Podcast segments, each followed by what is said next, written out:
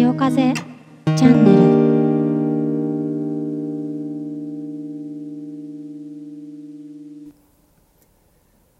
はい今日も始まりました潮風チャンネルボリューム4ラジオ編は2回目ということで今日も新井陽子が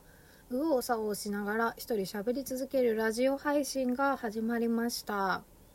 よろしくお願いします。広い心でどうかお付き合いください。最近とても寒くなったなと思っていて昨日はあの友達が誘ってくれたので仕事の終わりに飲みに行ったんですけど飲みすぎてバスの中で爆睡していたらバスって本当に危なくてあの電車と違ってホームもないし折り返しのバスいつ来んのっていう感じであの電車よりも寝るのにスリリングなんですけどなんか朝も早かったしすごい眠くてバスの中で寝ちゃったらまあ降りたいバス停を通り過ぎ目覚めた瞬間にとりあえず降りるボタンを押して降りたがものすごく寒いし酔っ払ってるしでふーっと思いながら家まで歩いて帰りました。そんな感じで冬をものすごい体感しましたね。はいそ そんな感じで日々過ごしているわけではないですけれどもまあそんな日があったりなかったりの冬の毎日ですけれどもいかがですか？風邪とかひいてないですかね？なんか新型ウイルスも怖いしマスク手洗いうがいあとはビタミン C 取った方がいいね。私は昨日の夜中みかんをいきなり4つ食べたりしましたけれどもなんとか風邪とかね体調崩したりせずになるべく穏便に冬を超えていきたいですね。皆さん各自対策気をつけながら冬を楽しんでください。ってなわけでえー、そう最近はですね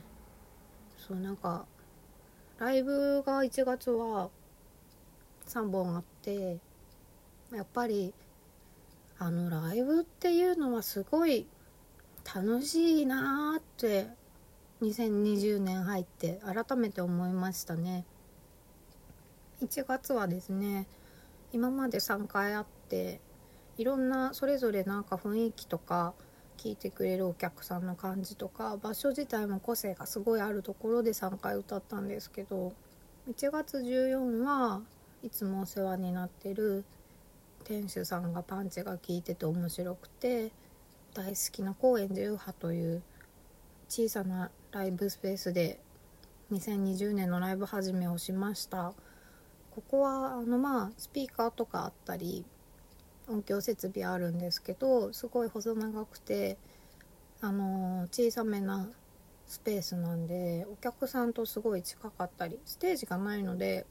地続きなんですよね地面が。それがまた何て言うか偉そうな感じがしなくていいというかスピーカーとかある施設なんだけどお客さんとの何て言うんですかねライブハウスにはない距離感で歌えて好きなところです。あとは18日はそう開けたら白目くんのアトリエの最終日でこの日もねこの日はライブっていうかもう私もすごい楽しんでなんかすごい楽しくてこの日はおでんが出たんですよ。でおでんの鍋も借りてきてあのお店にあるような四角い金属の器が仕切られててほんとおでん屋さんみたいのを本格的に借りてきて藤井さんっていう作家さんがおでんを出してくれたんですけどお酒もいっぱいあるし私なんかライブ前に歌う人が言っちゃいけないと思いつつも私ライブとかしないで私も飲んで食べてたいって言いながらライブをやらせてもらいました。なんかねすごいいいですよね。お客さんっていうよりかは宴会で勝手に歌っている人みたいな気持ちで歌わせてもらいましたがまあ開けたら白目くんの人望があってねお客さんもあったかい人が多くてなんというかねみんなじっと聞いてくれてて「ごめんねおでんとか食べたいよね」とか思いながらもなんかすごい温かい空間でしたね。そういう時にねあのアコースティックギターっていうのは電気を使わずに音が出せるのですごいいい楽器を選んだなと思います。なんかあんまりうるさすぎもしないし音が小さすぎもしないし音の音色っていうのも入りやすい音なんですかね耳に。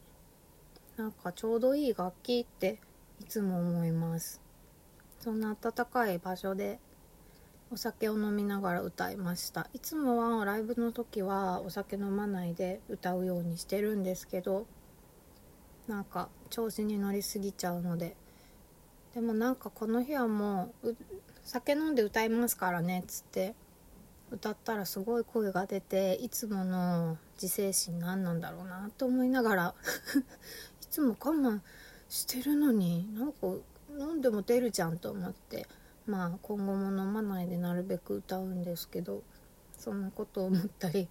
しながら楽しんで歌いました。そうあとはあんまり一般開放ってわけじゃなかった日1月25日は秋葉原の BNA っていう普段はホテルだったりシェアオフィスっていうのかな？なんかそういうのの不思議なスペースがあるんですけどまあ営業ホテルですね。そこであのミッケという会社の周年イベントがあって万力春乃ちゃんがあのホテルの一室を担当してたのでそこに呼んでもらって歌いました。そこもすごい不思議な部屋で禅という部屋だったんですけどベッドまあホテルなのでベッドがあったりもちろんお風呂とトイレとかあとキッチンもついてるんですよちっちゃいの。そんな部屋で歌ったり私も参加者の一人としてパステル画を描いたりねシンキングボールっていう仏壇の前にある鈴みたいなのすごいでかいやつを棒でなぞって鳴らすっていうやつができなくてずっとやったりとかしながら歌わせてもらいました。すごい楽しかったあの日は。あのその日はねあの普段は立って歌うんですけどその日はあの下にお座布団があったので座布団の上に座ってまあこの日もみんなが宴会している中で勝手に歌った人みたいな感じの雰囲気で歌えましたがなんかそういう体験も楽しいなと思いながらいろんな環境で歌えてありがたい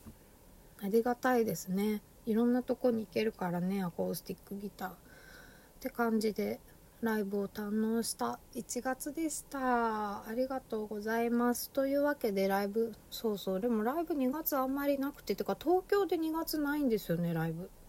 であの京都に前々から行っていた京都に行くことが決まっていて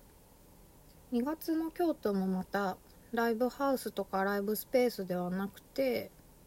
普段はあとね。えっ、ー、と2月9日経文社という本屋さんと本屋さんの併設されてるイベントスペースでやったりあと2月の11日は身分木蓮というところで、えー、あそこはご飯屋さんかな？の2階の小さなスペースで靴脱いで上がるようなほんとそこ15人限定なんですけど小さいスペースで歌ったりします。そういうところにいろいろ行けるのとても嬉しい。そうで2月のね9日がすごい私あの実はコンセプト作りから全部やったんですけどあのせっかく経文社っていう本屋さんでやれるしなんかしっかりコンセプト立ててみたいなと思ってどんなイベントを 自分やりたいかなって思った時にうーんと結構考えてこの日はあのゲストで文章を書いたり編集したりしている。明石ゆかちゃんっていう、まあ、本とか文字に専門分野に持つ私と春乃ちゃんの共通の知人のゆかちゃんが来てくれて本とか、まあ、文を束ねたりするっていう人と、まあ、万里春乃ちゃんの生態があって私の歌っていうまあなんか好きな人は全部好きだし合わさって違和感がない人はないけど何て言うのかな丸が3つある感じがしたのでなんかなんとかこの面白さを伝えるってどうしようって悩んでうんなんかなんて言うんですか例えば本私あんまり行ったことないくて本のイベントとかそれって何でだろうって思った時にでなんかみんなすごい詳しそうでルールとかわからなかったり好きいやちょっと気になるぐらいできちゃったけど大丈夫かなとか何て言うんですかね。専門的なそれだけのイベントには行けないけどでも本好きな人って多いしまあそれは他の2人のセルフケアとか整体とか歌に対してもやると思うんでそうそうライブ来づらいっていう人もやっぱりいると思うんですよね。ライブハウスって怖いとか1人で行くのって不安とかなんか行きたい気持ちはあるけどシステムがよくわからないし馴染みがないからなっていう人にももっと来てもらえたらいいなって思っていて。なんでそういうのに来てほしいかって思うとなんか一回行ってしまえばちょっと次にまた気になるものがあった時とかに行きやすくなるかなと思ってまあそういうねきっかけになったら嬉しいなって思いもあってこういう思いを束ねるのって何だろうと思った時にほどほどっていうのがポンって浮かんできてそうこのイベントのコンセプトにもなってるんですけどなんかほどほどってすごい悪い意味で言われてるんだけど実は別にそんなになんか悪くないなと思ってものすごく好きで熱中してますっていうことだけが何というかまあそれもそれでもちろん素晴らしいんですけどほどほどに好きでほどほどに興味があってほどほどに楽しめるっていうのは実はなんか日常の中では結構なんか悪くないんじゃないかなと思って。なんか熱すぎるお茶も飲めすぐには飲めないし熱すぎるお風呂ってすごい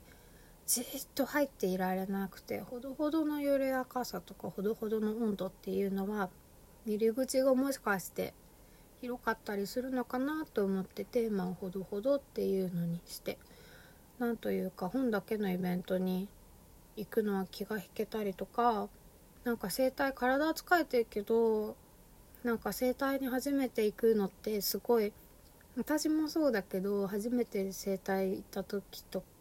行こう行きたいけどでもどこがいいのか分かんないしとかライブも気になってるけどすごいファンの人いたらどうしようとかなんというか人と好きを比べたりとか入り口の何て言うんですかね。狭さとはまた違うけどちょっとハードルの高さみたいのを緩やかにしてまあ知らないこともお互いあるじゃないですか。私本とかそんな詳しくないし生態も詳しくないし。でもなんかまあ話をちょっと聞いて意外に自分の好きなことをと近いなって感じることがあるのってそういう違う歌の分野じゃない人と話してる時が多かったりして。なのでまあそうやって好きなものをですね人と比べたり知識の量で比べるとか熱意で比べるとかじゃなくてまあいいヒントになったりきっかけになったりしたらいいなと思って「ほどほど」というタイトルをつけてイベントを企画してみました。えー、それが2月9日の経文社ですね是非京都の大阪奈良とか来れるかなそう京都周りの人は是非ですねちょっと2月9日むっちゃ寒いと思うんですけど来たら私たちが全力で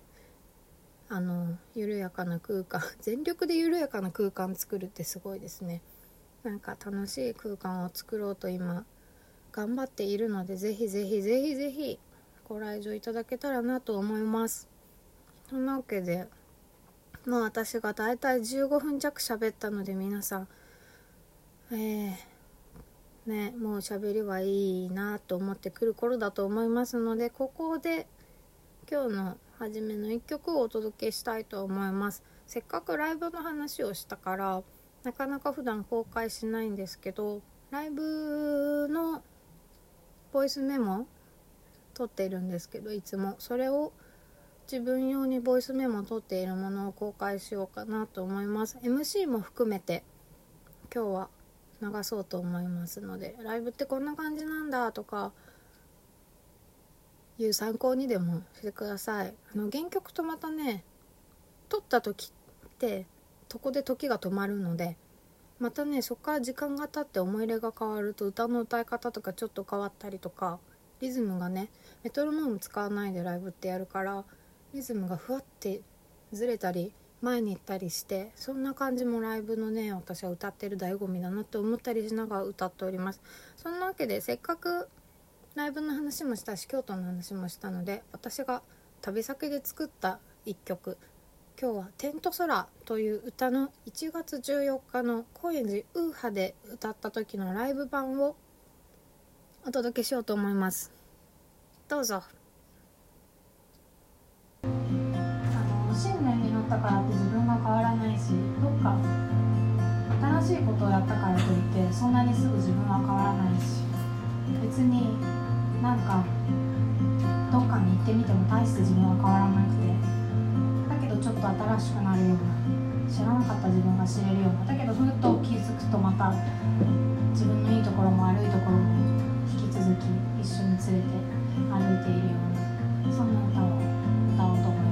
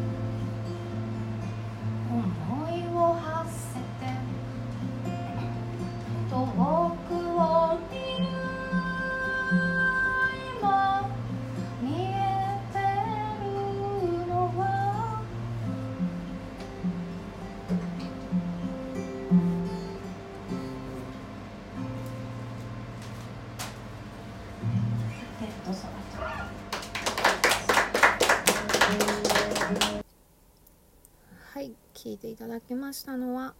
新井陽子の「テント空」の1月14日高円寺ウーハで歌わせてもらったライブバージョンでした。ボイスメモなので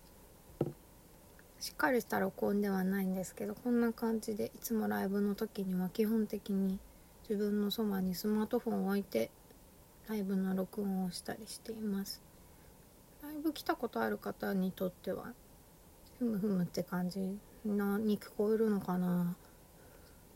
でもなんかこうやってねライブでは歌ってます。ライブに来るだけがあの音楽聴くわけではもちろんないのでもしなんか行ってみたいなという方は気軽に来てほしい。そんなに怖くないしなんというかうんシステムわかんなかったりしたら全然聞いてください。難しいこともあんまないし。なんか気になっている街に行くきっかけみたいにしてね。ライブを休日の予定に組み合わせてもらってもとても嬉しいです。そんな感じで、えー、後半戦喋っていこうと思いますけど最近ねなんか休日の過ごし方がすごい難しいなと思ってていきなりなんですけどなんかこの前そう2パターンの休日があって、まあ、普段は働いているので、まあ、もちろん働いている人休日の日があってで休日の日にこの前なんか用事がね蔵前の方であったから蔵前に行って蔵前といえば行きたかった喫茶店もあるし気になる街と思ってなんか街ちょっと歩いて気になってた喫茶店に行って気になってた喫茶店の近くの文房具屋さんに行ったりしてでものすごく機嫌が良くなったから帰りちょっと新宿に寄ってベルグで飲んで帰ったんですね。むちゃくちゃ楽しくてでもすごい楽しみすぎたので次の日の仕事がむちゃくちゃ辛いわけですね。疲れが抜けない。でそんな休日を超えてあのー、あんまり遊んでも疲れちゃうなって思ったのでなんか今日はゆっくりしようと思って寝たいだけ寝たら一瞬で一日が終わってなんか休日ってすごい倍速で過ぎません？時間が。なんかえ？もう終わった？もう終わった？私の大事な休みの日もう終わった？みたいな感じでえー、悲しいと思って。なんか休日の過ごし方って難しいなとこの年になって思いました。みんな休日って何してますか？なんかそう休日って難しいなと思ってみんなどうやって休日とか過ごしてるんだろうなと思ったのでもしよかったらお便りください。というわけでいきましょうか。お便りのコーナー。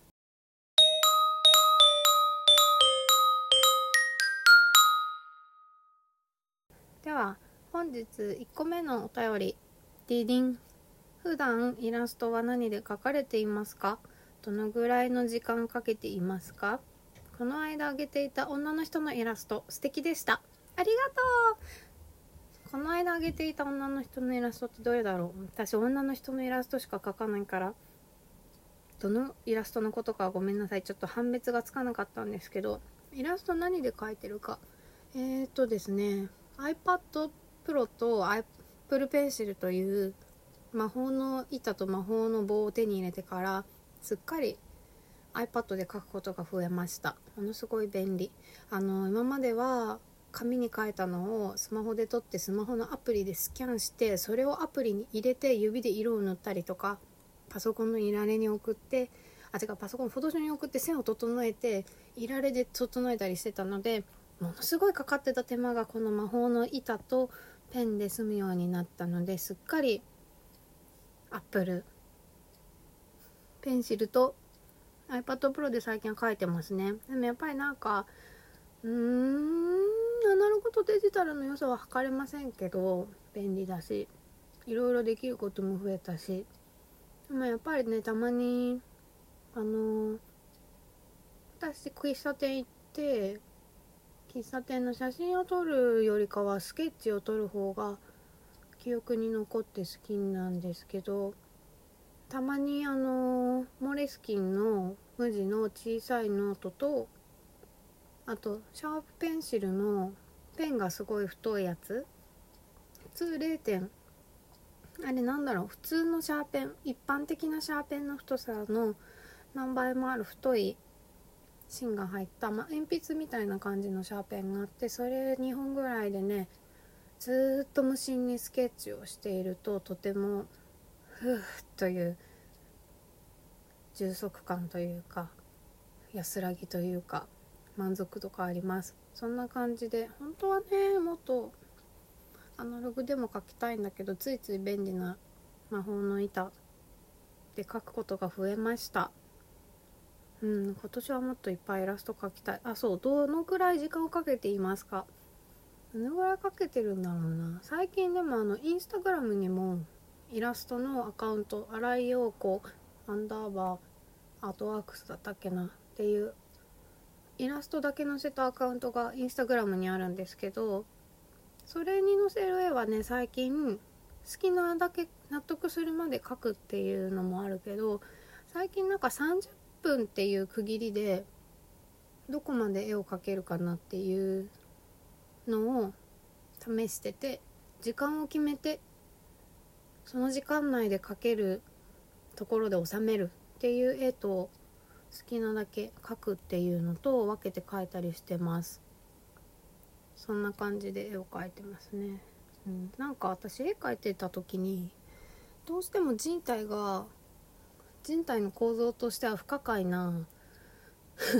不可解な腕こんな曲がり方しないとかなんかそんな感じの絵が多かったので今年はもうちょっと人体をちゃんと描けるようにしようと思ってそういう絵はですねちゃんと体の構造をですね考えながら描こうと頑張ったりしています、えー、そんなわけでイラスト仕事も募集しております。ディーディンというわけで次の質問に行きましょう。好きな映画はありますか？映画か。映画館にすっかり行かなくなっちゃったな。行きたいなって思いつつ。なかなか映画館に行く機会はなくて最近のはあんまり見てないんですけどやっぱりずっと好きな映画はねって言ってるのは「アイデンティティ」というあの三浦淳さん原作の漫画の映画化したやつになるのかな。あそうだ。それ順番私よく分かってない。それで三浦淳さんの漫画があって「アイデンティティ」っていう映画もあってあのー、それはもともと私高校時代銀杏ボーイズすごい聞いてて友達が教えてくれて初めて見たんですよ。あの銀杏ボーイズのボーカルのミネタさんが出ててあとヒロイン役として麻生久美子さんが出ててであのまあ中村獅童さんとかも出ててまあ、まあ、ストーリーは何て言うんですかねバンドにまつわることが中心になっていてでまあミタさんの恋人として麻生久美子さんの役の方がいて最初高校生の時見た時に私バンドやってなかったのでなんかよくわからないと思ったんですよちょっと。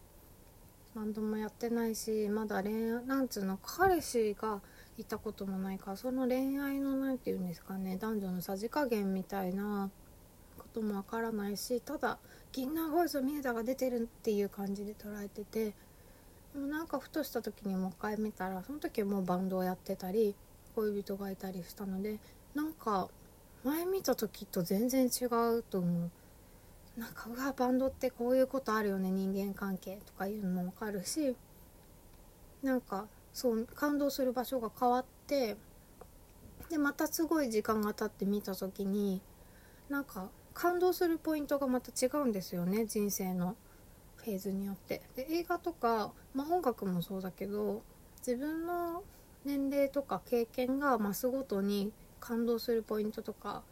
なんか見えなかったものがちょっと見えるようになるというか気づけ自分の多分経験値に共感するポイントが変わったりとか察知できるものが変わったりして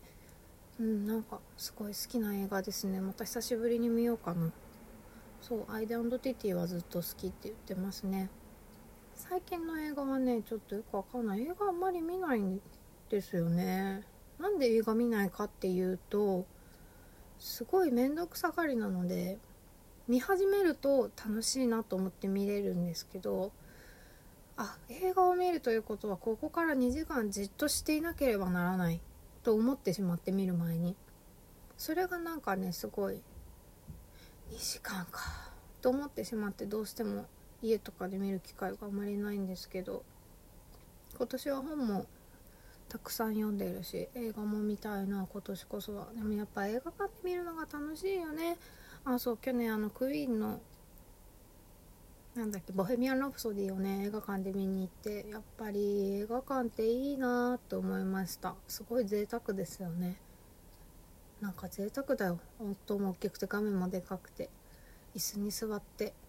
作品と対峙してっていうのはねあれはまたいいですよね。ライブとはまた違うなんか生物的なのがあるんじゃないかな。やっぱ体を運んで体感するっていうのはいいよね。という感じでそう。アイデアンドティティは好きな映画です。ティッチリリそんな感じで、えー、うん、お便り今回2通いただいてありがとうございます。あのみんなくれなかった私がまた話し続ける感じだったので質問もらえるとね自分も思ってなかったことを気づけたりしてありがたい。じゃんじゃん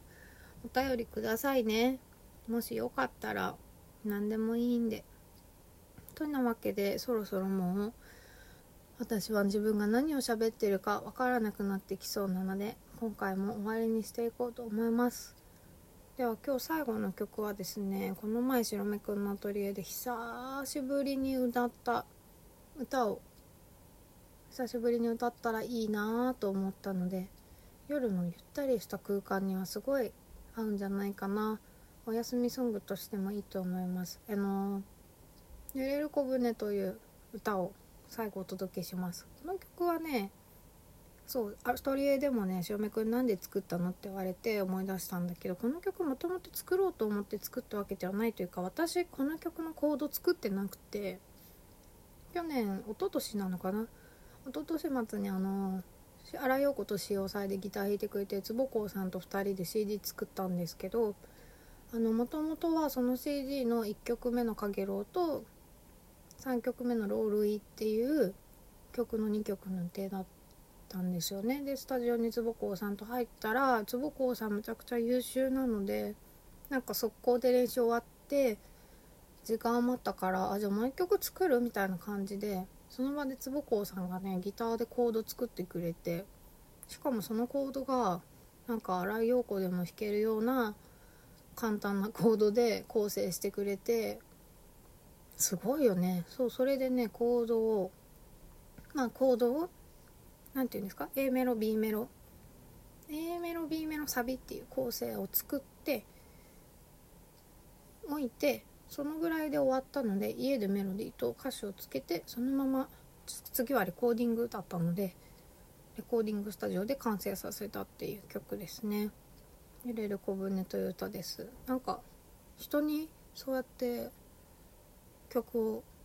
コードを作ってもらったり人に曲を書いてもらうのって今年またやりたいなって思いつつ私も誰かに曲を作ったりしてみたい。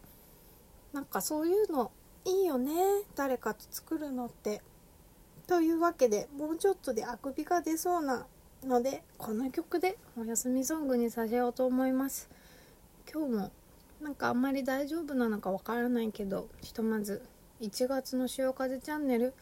よかった。ひとまず有言実行。4回できてよかった。2月も3月も、えー、そんな感じでなんか大丈夫かわからないけど毎回発信してる側はなんかすごい思いがけず楽しいので楽しんでいこうと思います。それではおやすみなさい。